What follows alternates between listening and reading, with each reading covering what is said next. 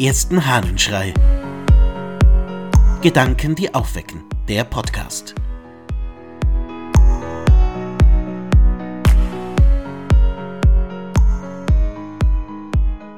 Die geduldige Liebe aus der Schrift über den Segen der Geduld des Cyprian von Karthago.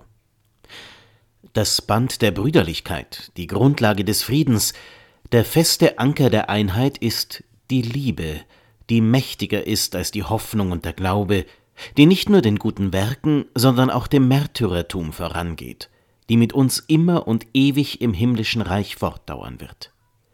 Nimm ihr jedoch die Geduld, und vereinsamt hat sie keinen Bestand. Nimm ihr die Fähigkeit ertragen und zu dulden, und es fehlen ihr die Wurzeln und die Kraft, um weiterzuleben. Darum hat auch der Apostel, als er von der Liebe sprach, die Ausdauer und Geduld ihr an die Seite gestellt. Die Liebe, sagt er, ist hochherzig, die Liebe ist gütig, die Liebe eifert nicht, sie bläht sich nicht auf, sie lässt sich nicht reizen, sie denkt nichts Schlimmes, alles liebt sie, alles glaubt sie, alles hofft sie, alles erträgt sie. Die Liebe ohne Geduld funktioniert nicht. Was für ein Gedanke des Cyprian von Karthago. Und was für ein wahrer Gedanke. Nicht nur ein großer, einer, der, glaube ich, sich einem jeden von uns sofort erschließt.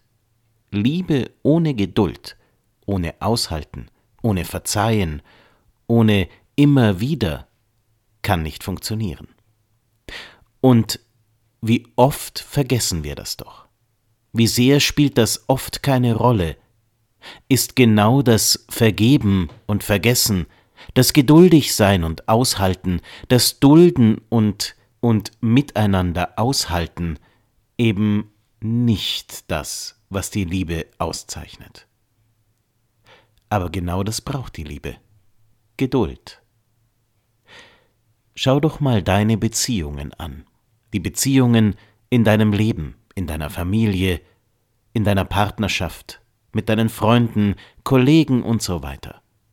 Wo würdest du da von Liebe sprechen und kennt diese Liebe Geduld?